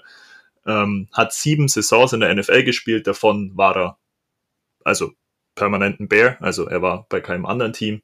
Und er war einfach einer der dominantesten Spieler zu seiner Zeit und sowohl in der Offense als auch im Special Team. Also er war auch äh, ein All-Pro im Special Team. Und ja, Gay Sayer ist einfach eine absolute, absolute Maschine. Was da vielleicht geschichtlich auch nochmal interessant war, wie du schon meintest, Mark, er war ja bei äh, Kansas City auf dem College und da war es ja damals noch so, dass die AFL und die NFL quasi zwei separate Ligen waren und er wurde sowohl äh, aus der AFL gedraftet und von äh, in der NFL mit den Bears und hat sich dann, also aus der AFL ist er von den Kansas City Chiefs gedraftet worden und er hat sich dann tatsächlich dagegen entschieden, nochmal zu Hause zu bleiben, was ich spannend fand, weil er ist extra aufs College nach Kansas City gegangen, weil es nah zu seiner Hometown ist.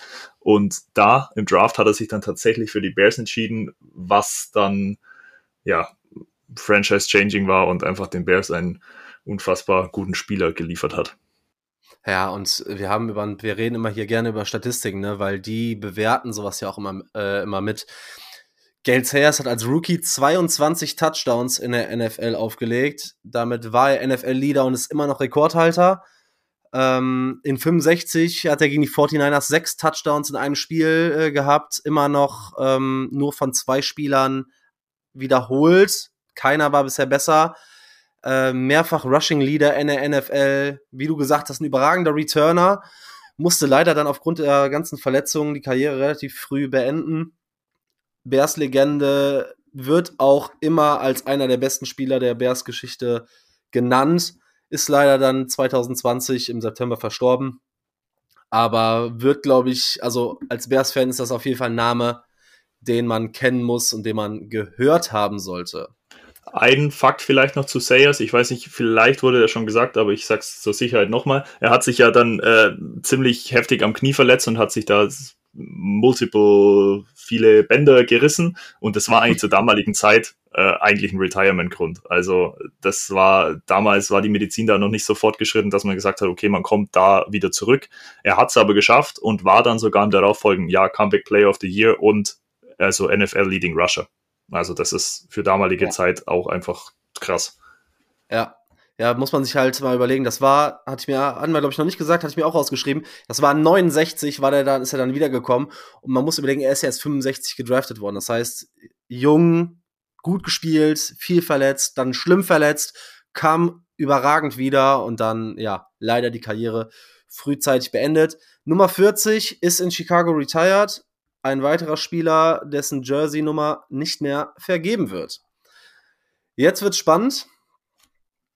Die Nummer 3, der Top 10 Bears-Spieler of all time, ist bei euch.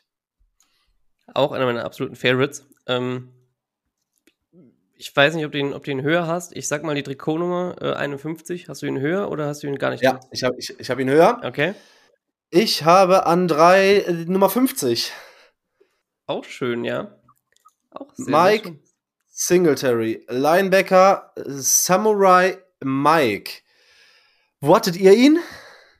Wir hatten ihn, glaube ich, aus sieben. Wir hatten ihn auf sieben. Ja. Auf sieben. Okay, perfekt. Dann können wir jetzt mit Mike Singletary starten.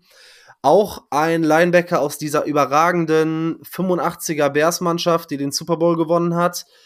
Unfassbares Prospekt. 81 gedraftet in Runde 2 an 38, war dann von 81 bis 92 bei den Bears. Auch als Spieler nur bei den Bears, wenn ich das richtig irgendwie jetzt im Kopf habe. Und als Coach dann nochmal 2003, 4 bei den Ravens, 2005 bis 2010 bei den 49ers und 11 bis 13 nochmal bei den Vikings. Äh, habt ihr ein paar Stats zu Mike Singletary parat? Äh, ich habe mir tatsächlich nicht so viele Stats rausgeschrieben, nur dass er auf jeden Fall Tackle Leader in der Franchise History ist mit 1488 Tackles. Und ähm, was dazu noch passt, ist, dass er natürlich in seiner gesamten Karriere nur zwei Spiele verpasst hat. Das haben wir ja vorhin schon angesprochen. Er ist einer dieser Top 3. Ähm, Ja. Genau. Also zwei Spiele in zwölf Seasons als Linebacker, das ist schon krass. Das ist komplett, das ist komplett krank. Also es ist so, ja, Super Bowl 85, 86 mit den Bears gewonnen. Zehnmal Pro Bowl, achtmal First Team All-Pro, zweimal Defensive Player of the Year, äh, in den 80er Jahren All-Decade-Team, 98 in die Hall of Fame gekommen und die Tackles waren unfassbar. Es war in der Zeit auch so, dass genau wieder, wie wir es bei Devin Hester angesprochen haben, dass ein weiterer Spieler in dieser Liste, wo Teams wirklich um einen einzelnen Spieler rumgeschemt haben. Runplays wurden konstant zu ihm weggeschemt. Unfassbarer Impact, unfassbares Team, unfassbarer Typ, Mike Singletary. So. Also, dann gucken wir mal. Dann sind wir jetzt bei der Top 2. Du hast schon angesprochen, Nummer 51, äh, Arne. Dann fang doch direkt mal an mit dem Linebacker mit der Nummer 51. Ja, gerne. Ähm, ja, für die Hörer da draußen, ich lese erstmal seinen Spitzennamen vor. Vielleicht könnt ihr den Namen euch dann, ich meine, bei der Nummer wahrscheinlich sowieso schon. The Robot of Destruction, The Master of Mayhem, The Enforcer oder The Animal. Die Rede ist natürlich von Richard Marvin Dick Butkus. Äh, wirklich, also defensiv einer meiner absoluten Lieblingsspieler. Ähm, aus einer unglaublich guten Draftklasse für, für die Bears mit Sayers, ähm, die sowohl Sayers als auch Butkus in der ersten Runde gedraftet haben in 1965. Ganz witzig, also er wurde an Pick 3 vom NFL, äh, Pick 3, ja, Pick 3 vom NFL Draft gedraftet ähm, und an Pick 9 in der zweiten Runde im AFL Draft von den Broncos. Er hat sich dann relativ schnell auch für die, für die Bears entschieden, weil er aus Illinois kommt, er hat da studiert und er wollte auch da bleiben. Er ähm, hat das immer so beschrieben, dass er quasi auf seinem Weg zu auf seinem Weg zur Schule, auf seinem Weg zum College am äh, Spielfeld, am Übungsplatz damals von den Bears vorbeigelaufen ist. Ähm, und damals haben sie auch noch gespielt im Cubs Sta- Stadium im Wrigley Field. Und deswegen hat er sich da relativ schnell dafür, dafür entschieden.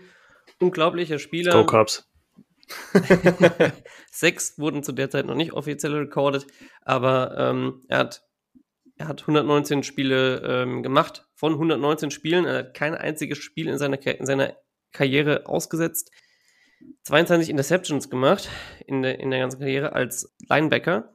Ähm, Mittellinebacker hat 27 Fumble ähm, recovered, hat die, in, der- in der gesamten Karriere die meisten Tackles seine, seines Teams und war zu den, zu, wenn man zu den Auszeichnungen kommt, bis auf 73 jedes Jahr im Pro Bowl. Er war ähm, bis auf 73 jedes Jahr All-Pro. Defensive Player of the Year 1966, 1969, 1970. 75th Anniversary All-Time Team, äh, 60s All-Decade Team, 70s All-Decade Team, obwohl er da nur drei Jahre gespielt hat. Und ähm, genauso war hat er auch Rookie of the Year 1965. Er war, hat mehrere MVP-Votes auch gehabt ähm, in, in, in, den, in den Ende der 60er. Und war ein unglaublicher Spieler. Ich glaube, der, die most memorable Scene, die man kennt, ja, ist die, ist die Szene, wo er den Pass interceptet den wegwirft und dem Spieler direkt ins Gesicht lacht. Einfach nur. Und er war einfach, und, und, und wenn, wenn man sich ihn anhört und wenn man, wenn man sich einfach Szenen anschaut, wie gewalttätig er auf dem Spielfeld war. So, und das, das ist wirklich so alte, alte Football, alte Bärschule auch und unglaublich. Also kriegt man einfach Gänsehaut und leichtes Kribbeln im Bauch. Es gibt da genau passend dazu, gab es ein Zitat von einem Hall of Famer, von Deacon Jones, Deacon Jones hat über Dick Butkus gesagt, um, ähm, he's well a well-conditioned animal. Every time he hits you, he tried to put you in cemetery, not hospital. Ich glaube, das trifft's ganz gut. Ja, das hat er auch so. Monster, Monster. Also, er war na nachher auch so für den Playstyle für Spieler von äh, Mike Singletary oder noch, noch aktueller äh, Ray Lewis äh, nachher so ein bisschen mitprägend. Ja, du hast, glaube ich, alles gesagt. Jersey ist retired, auch ein weiterer Spieler mit den Pro Bowls, mit den Decade-Teams, mit der Hall of Fame. Also unfassbarer Leader und vielleicht, oder nicht vielleicht, ich glaube, da sind wir uns relativ einig, mit einer der besten Linebacker der NFL-Geschichte und auf jeden Fall der Bears History. Ja, er ne? gilt heute noch als bester Tackler der NFL. Und wie du sagst, er hat das entsprechend kann ich ihn auch nur auf der 3 sehen. Ja, ja, genau. Genau, jetzt sind wir bei. Wir haben noch zwei. Genau. Wir haben noch zwei offen. Ah, richtig. Der One dürfte Jetzt, ich habe schon gedacht, ich wollte mich schon entschuldigen, dass ich meine Nummer 6 äh, geschludert habe. Nee, Aber dann freut mich das natürlich, äh, dass ihr den Spieler auf 2 vorstellen dürft, weil ich hatte ja Dick Butkus auf 2. Und ähm, wir werden am Ende nochmal alles äh, rekapitulieren. Wir machen jetzt die 2, dann gehen wir nochmal durch, bevor wir auf die 1 kommen. Und äh, dann legt mal los. Ja, also es ist weniger ein Spieler, ähm, oder ist weniger durch seine Spielkarriere bekannt, aber er war doch auch äh, anfangs Spieler bei den Bears. Ähm, die Rede ist von dem Papa Bear, George Ellis.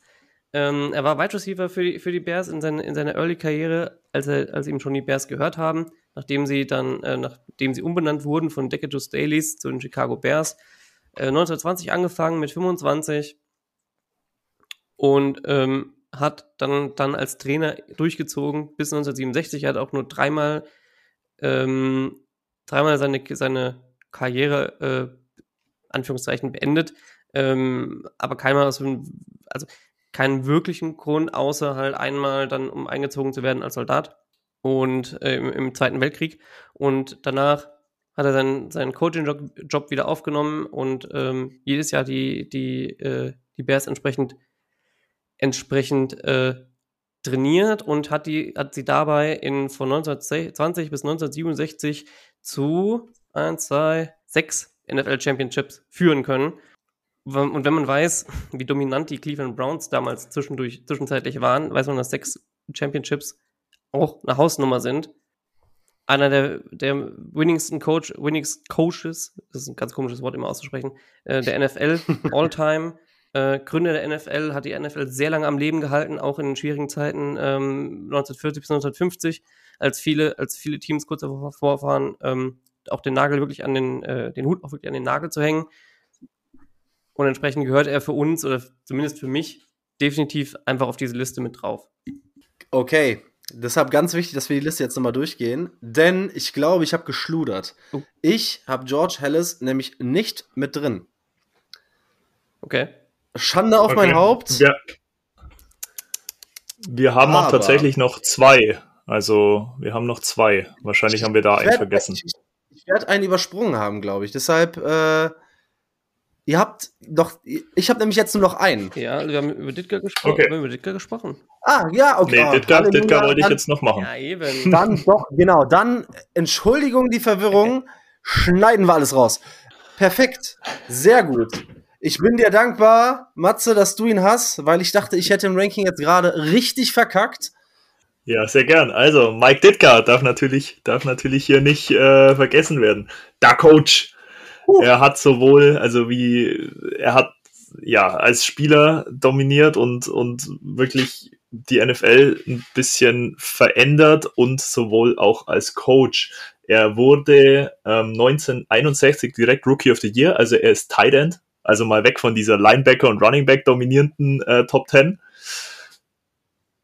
Genau, er ist Tight End und ist tatsächlich auch als erster Tight End äh, in die Hall of Fame gekommen im Jahr 1988. Und das ist schon was, wo man sagen kann, okay, der hat das Spiel ähm, gechanged.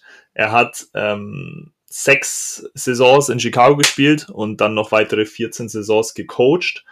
Und wenn wir schon bei Zitaten sind und schon ein paar rausgehauen haben, dann habe ich auch hier noch eins. Und zwar ein bekanntes Zitat von ihm war, uh, You're never a loser until you quit trying. Ähm, ja, das war sowas, nach dem hat Mike Ditka gelebt und ja, er war einfach, er hat so das Tyrant, weil damals war es noch so, Tyrants waren halt hauptsächlich Blocker. Und mit Mike Ditka hat sich da so ein bisschen so ein Culture Change, ähm, ist da so ein bisschen so ein Culture Change gekommen und ist, ist losgegangen, dass äh, Tyrants auch Bälle gefangen haben und auch in die Offense integriert wurden. Und da hat Mike Ditka, Ditka natürlich einen riesen ja, Anteil dabei gehabt. Er hatte nur kurz zu den Stats, er hat 427 Receptions für 5812 Yards und 43 Touchdowns, was für die Zeit für einen Thailand absolut beachtlich war. Was man zu Mike Ditka außerhalb der Player-Karriere noch sagen kann, äh, er hat dann Coach, also er hat erstens, erstens mit den, äh, mit den Bears den Super Bowl gewonnen als Coach natürlich. Er hat aber auch, ja, er hat aber auch dann als Coach angefangen bei den Dallas Cowboys als Assistant Coach und ist dann, das war jetzt mein Fehler, er hat mit den Cowboys gespielt und hat da noch auch noch einen Super Bowl als Spieler gewonnen. Äh, 1971. Genau. Ja, ist halt krass, ne? Iron Mike, 89, ich glaube, äh, ich weiß nicht, es gesagt haben, 61 äh, an 5 von den Bears gedraftet. Und ähm, du hast die Stats erwähnt. Ich glaube, das beeindruckendste, und man hat Mike Ditka vor zwei Jahren, vor einem Jahr wieder viel irgendwie, ja, in der NFL thematisiert, weil ein anderer Tight in der NFL für, äh, für Furore gesagt, äh, gesorgt hat, und zwar Kyle Pitts, der als zweiter Tight meine ich, der Geschichte überhaupt erst als Rookie über 1000 Yards gefangen hat und der erste war Mike Ditka und der hat, hält immer noch den, den Rookie Record für Receiving Yards als Tight End mit 1076 Yards. Auch, wir, auch hier wieder ein All-Time Record Leader bei den Chicago Bears. Ähm, ja, diese erste Saison 56, äh, äh, nee, mit 56 Catches für 1076 Yards.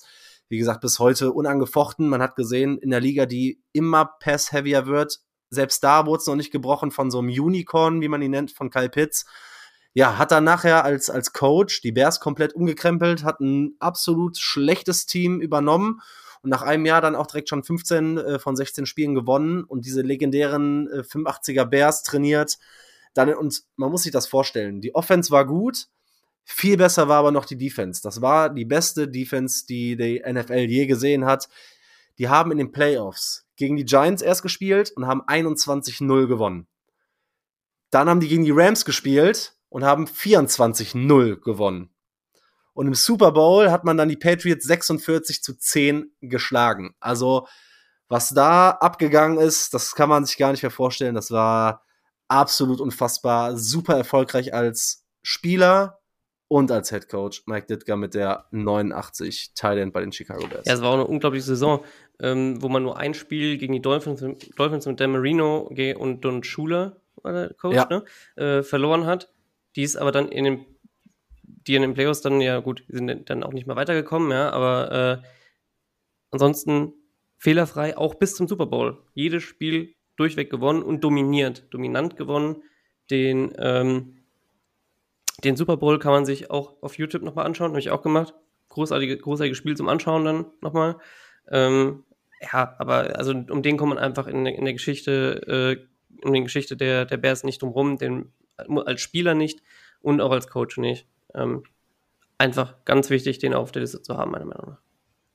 Vielleicht noch einen abschließenden Fakt und ich glaube, dann können wir Mike Ditka auch ähm, beenden. Er ist nur einer von zwei Leuten, die sowohl als Spieler, als Assistant Coach und als Head Coach einen Super Bowl gewonnen haben. Also Mike Ditka hat als Spieler mit den Cowboys, als Assistant Coach mit den Cowboys und als Trainer mit den Bears äh, den Super Bowl gewonnen. Und der andere ist noch Tom Flores, der hat mit den Chiefs 69 einen Super Bowl gewonnen und dann als Assistant Coach und Coach von den Raiders 80 und 83. Und das ist natürlich auch ein krasses Achievement. Na, krass. Ja, es ist halt extrem auffällig, dass super viele Bears aus dieser 85-Zeit und um dieses 2005er, 6er Team dann irgendwie in der Top 10 gelandet ja. sind. Das waren schon so zwei krasse äh, Dekaden in Chicago. Dann würde ich einfach vorschlagen, gehen wir nochmal, bevor wir über die Nummer 1 reden und vielleicht, ich gehe mal davon aus, dass wir den gleichen haben, den besten Bears-Spieler aller Zeiten. Wir haben auf der 10, und zwar einvernehmlich Devin Hester, Punt- und Kick-Returner Nummer 23. Auf der 9 bei euch war Richard Dent. Richard Dent, Defensive Tackle. Bei mir Bill George, Linebacker. Auf der 8 habe ich Brian Erlecker. Da hatten wir äh, Doug Atkins, Defensive End. Doug Atkins, Defensive End, genau. Ich hatte auf der 7 Sid Luckman. Auf der 7 hatten wir Singletary. Ich hatte auf der 6 dann, haben wir gerade drüber gesprochen, Iron Mike Ditka.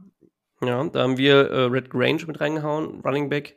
Ich hatte auf der 5 dann Richard Dent, The Sackman. Da hatten wir, dann, hatten wir dann Galceas, also Back-to-Back -back Running Galceas habe ich an der, genau, Galceas hatte ich auf der 4. Hm. Da hatten wir dann Dick Butkus. Da habe ich Mike Singletary. Auf der 2 ist dann bei mir Dick Butkus gelandet. Genau. Ja, er ist ein bisschen runtergerutscht, weil wir halt davor Ditker auf drei geschoben haben und hm. auf zwei dann George Hallis. George Hallis auf der zwei. Ich twitter das später nochmal, veröffentliche nochmal die Rankings. Wir werden gleich, wir sind zwar schon ganz gut äh, fortgeschritten, über ein, zwei will ich trotzdem noch sprechen, aber den aller, aller, aller wichtigsten Chicago Bear, nicht den wichtigsten, aber den besten wahrscheinlich als Spieler. Ja, geht kein Weg dran vorbei. Ich glaube, da gibt es auch keine zwei Meinungen. Walter Payton, Sweetness, Nummer 34, Running Back, Chicago Bears. Matze, Arne erzählt uns ein bisschen was zu Walter Payton. Ja, Walter Payton, ähm, muss ich sagen, mit Brian Urlacher so der Name, der mir als erstes, als ich mich so mit den Bears beschäftigt habe, in den Sinn gekommen, oder was in den Sinn gekommen, mit dem man sich so beschäftigt hat und von dem man Highlights angeschaut hat. Und wie man auch bei dir im Hintergrund sieht, das sehen jetzt die ZuhörerInnen vielleicht nicht, aber hängt ja auch ein schönes Walter Payton Jersey. Deswegen ist es natürlich jemand, der dominiert die Franchise und ich glaube, jeder, der so an die Bears denkt, denkt an Walter Payton. Ja, ist ein acht, achtmaliger All-Pro, natürlich Super Bowl Champ 1985, ähm, ist 1977 sogar als Running Back NFL MVP geworden.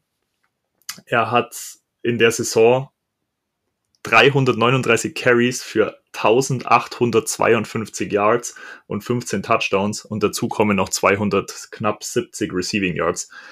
Also das waren unfassbare Stats und in seinen 13 Jahren in Chicago wurde er neunmal in den Pro Bowl gewählt. Er hat, glaube in den 13 Jahren zehnmal über 1000 Yards gemacht. Die einzigen Male, wo er das nicht geschafft hat, war die Rookie Season und die letzte Season und dann noch eine dazwischen, ein Down Year. Das war 1982.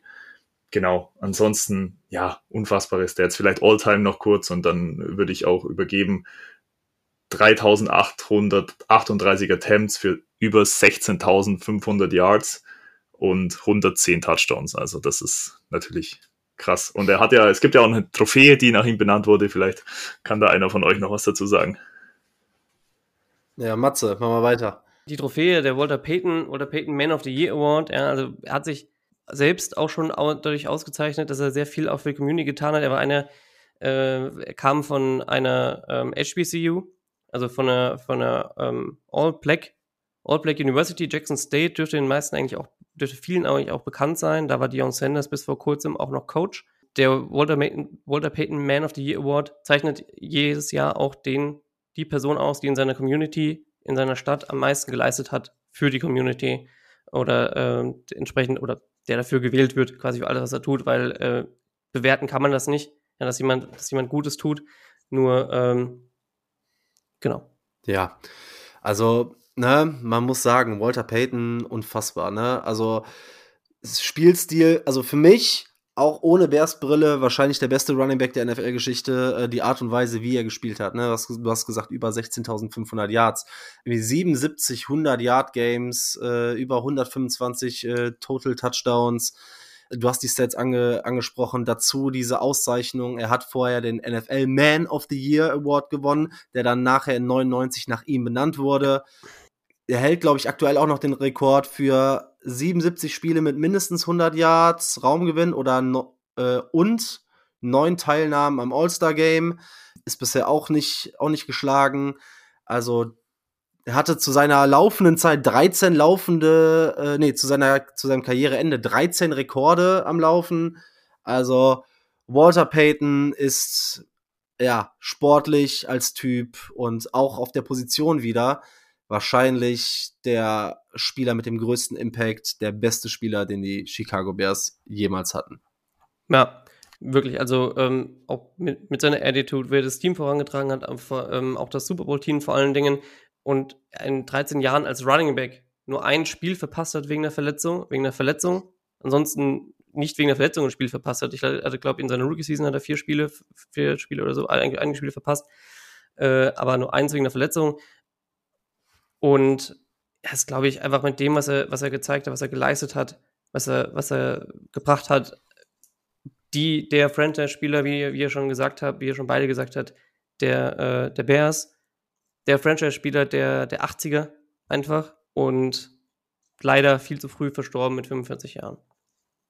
Ja. Ja, krass, ey. Das war quasi die Top 10 von uns der besten Bears-Spieler oder wichtigsten Bears-Spieler of all time. Um das Ganze jetzt rund zu machen und das auch nicht so leicht zu machen, hat jeder von euch noch vielleicht einen Spieler, bei ihm, bei dem es euch wirklich schwer gefallen ist. Ich weiß, wir können jetzt alle noch 5, 6 nennen. Äh, mindestens. Habt ihr noch so einen Spieler, wo ihr sagt, boah, der hatte so einen Impact, ich fand den so hammer, den würde ich gern noch, äh, noch mal kurz erwähnen. Ja, also ich habe ich hab jemand, der jetzt vielleicht nicht so unbedingt in die All-Time-Rankings reinkommt, wenn man das rational sieht, aber ich finde, es war einfach ein unfassbar geiler Typ und ja, ich würde da einfach gern noch William the Fridge Perry anbringen.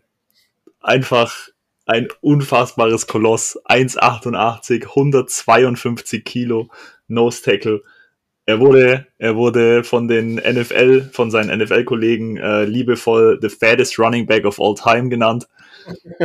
er hat, er hat sowohl die Trenches äh, dominiert und wurde auch oft, das äh, hat dann, äh, wurde auch oft in der Offense eingesetzt. Oft als Blocker für eben genannten Walter Payton. Und er hat auch selber Touchdowns erlaufen und Touchdowns gefangen und sogar im Super Bowl ähm, den Touchdown zum zwischenzeitlichen 46-3 ähm, gefangen. Und kleiner Funfact zu The Fridge noch. Also sein, der Spitzname kommt natürlich davon, dass er einfach eine absolute, ein absoluter Kühlschrank ist und halt mit seinen 152 Kilo da drin steht wie so ein Fels in der Brandung. Und er hat den größten Super Bowl Ring äh, bekommen, der jemals gefertigt wurde, weil eben seine Finger und Hand Size so riesig ist. Da ist bisher noch nie jemand hingekommen. Vielleicht jetzt kein rationaler Pick für die Top 10, aber ich finde ihn einfach geil und ich wollte ihn noch ähm, dazu sagen. Ja, in dem Kontext da draußen, wenn ihr es nicht kennt, wir haben jetzt viele, viele Male den Super Bowl 85, äh, der 85 Bears angesprochen. Guckt euch den Super Bowl Shuffle an, gibt's auf YouTube. Da gibt's ein paar von den Spielern auch nochmal live und in Farbe, wie die ein wunderschönes Lied singen, rappen. Ist ein bisschen unangenehm manchmal anzugucken, aber ist halt einfach geiles Kult. Guckt's euch gerne an. Arne, abschließend deine Honorable Menschen. Es gäbe so viele, ja. Lance Briggs ja. zum Beispiel, haben wir vorhin schon angesprochen, Brian Urlacher wäre meine Honorable Mention auch hier. Ähm, ich möchte aber auf einen Spieler eingehen, der nicht, äh, der auch von den 85 Bears kommt, aber der jetzt nicht so immer im Fokus steht, vielleicht. Eine ganz andere Position. Kevin Butler. Er war Place-Kicker für die, für die Bears äh, im, im Super Bowl-Team. Er wurde in der 1985 auch in der vierten Runde, vierten Runde gedraftet, war Alltime Alltime Leader ähm, der Bears mit 1001, ähm, 1001, äh, 1116 Punkten, erzielten Punkten, hat dann, womit er äh, Walter Payton abgelöst hatte, mit der mit 57 Punkten Alltime Scoring Leader war. Der Rekord wurde auch wurde übrigens gebrochen von Robbie Gold 2015, aber so lange hat er von von, 1907, von 1995 bis 2015 den, den All-Time Leading Scorer Record ge gehalten, was vielleicht jetzt nicht, ja, kann man sich drüber streiten, ja, ob das, ob der jetzt äh, für die Bears eine gute Aussage ist oder nicht, wenn der Kicker, wenn ein Kicker All-Time Leading Score, äh, All-Time äh, Leading Scorer ist. Aber ähm, meiner Meinung nach ist es ein unglaublich, unglaublicher Job äh, mit 73,4% Field Goal Percentage von 361 Attempted Field Goal, 265 gemacht. Super Bowl Champ, Two-Time Second Team All-Pro, NFL Scoring Leader. All-Rookie-Team, 100 Greatest Bears of All Time. Ich weiß nicht, viel mehr kann man nicht so sagen. Ja? Also die Kicker-Position kriegt sowieso ein bisschen zu wenig Liebe. So, feier ich. Äh, super underrated. Äh, geiler Pick. Und wie ihr gesagt habt, ne, so ob so ein Negurski ist rausgefallen, Bulldog Turner, Center ja. aus den 40er, vielleicht der beste Center, den wir hatten. Oder ähm, mit Olin Cruz, einer der besten O-Liner, die wir hatten. Mike Brown, einer vielleicht der underratedste Safety of all time. Ich habe mir aber einen Spieler rausgesucht, ähm, boah, das war so eine 50-50-Sache. Und zwar zwischen Johnny Morris und Charles Tillman. Mhm. Johnny Morris, Receiving Leader der Chicago Bears aus 58 habe mich dann für Charles Tillman entschieden. Charles Tillman, Peanut. Man hat es vielleicht schon mal aufgeschnappt im NFL-Kontext, der Peanut Punch. Wenn der Cornerback quasi in den Receiver, Ballträger, Running Back reinboxt, um den Ball freizuschlagen. Der kommt von Charles Peanut Tillman. Ja, hatte die 33 und die 31, äh, ist sogar auch in Chicago geboren, 2003 gedraftet, gehört halt also auch zu diesem Team um Erlecker und Co. War von 2003 bis 14 bei den Bears, hatte 911 Tackles, 38 Interceptions und was halt sein brutaler Stat ist, sind diese 44 Forced Fumbles. Damit ist Charles Tillman, der immer noch immer wieder auf der Bears Facility umherschwört, eine Legende für die Chicago Bears und ist meine Honorable Mention. Ja, ja, krass, haben wir das in entspannten, knappen anderthalb Stunden hier runtergerappt. Vielen lieben Dank, dass ihr Zeit gefunden habt. Hat mich riesig gefreut, hat mir unfassbar Spaß gemacht, sowohl in der Folge als auch in der Vorbereitung. Sowas in der Art müssen wir auf jeden Fall wiederholen. Ihr werdet mit Sicherheit mehr von uns hören. Sagt noch mal kurz, wo man euch findet. Ja, dann gebe ich die letzten Worte an euch. Bear down. Ja, äh, uns hat auch, oder mir hat es auch viel Spaß gemacht. Ich kann natürlich nicht für Matze sprechen. Hoffe, dass wir, dass wir es wiederholen und ich weiß, wir werden auf jeden Fall ähm, uns öfter nochmal hören, auch für die Leute da draußen, in beiden, in beiden Podcasts. Also nochmal, ähm, wir machen einen Into the Bears Cave Podcast. Ähm, uns findet ihr quasi überall, wo ihr Podcasts findet, Spotify, iTunes, sogar dieser. Und ansonsten auf Twitter unterm Into the, Bear, Into, uh, the Bears Cave, auf uh, Insta, und Into the Bears Cave. Und ähm, viel mehr kann man nicht sagen. Ah ja, äh, German Bears Cave übrigens findet ihr ähm, vor allem auf der Website german-bears-cave.de. Schaut da gerne rein, da findet ihr auch die, ähm, die Anmeldung äh, zum Fanclub. Meldet euch gerne an, wenn ihr Bears-Fan seid. Es gibt auch, glaube ich, noch ein kleines Goodie, äh, wenn, ich, wenn ich richtig gehe. Und ja, ich freue mich drauf. Ich freue mich drauf, mehr zu hören. Ich freue mich drauf, eure Meinung dazu zu hören, wie die Folge war. Bear down.